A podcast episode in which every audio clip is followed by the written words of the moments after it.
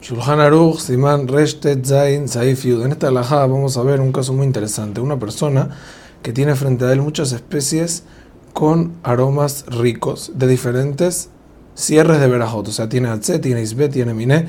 Lo mejor es bendecir por todas las cosas, cada una con su veraja. Es decir, agarrar Atze, después hacer Isbe y después hacer Miné porque para aumentar en Berajot y no incluirlas todas porque es un dilema si se puede incluir todas en una.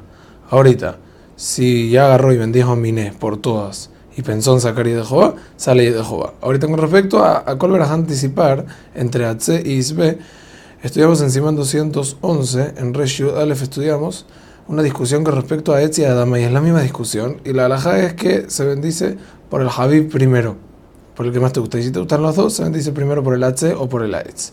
Ahorita la braja de H no saca de Jehová Isbe, ni la de Isbe saca de Jehová H, a Filus si la persona pensó en sacar de Jehová. Y en caso que las diferentes especies están mezcladas, entonces se hace una sola veraja que es Miné. Digamos, están todas en un ramo. Pero igual trae el Elías Rabba que es mejor que las separes para hacer diferentes verajot, una por cada una. Hazak Ubaruch.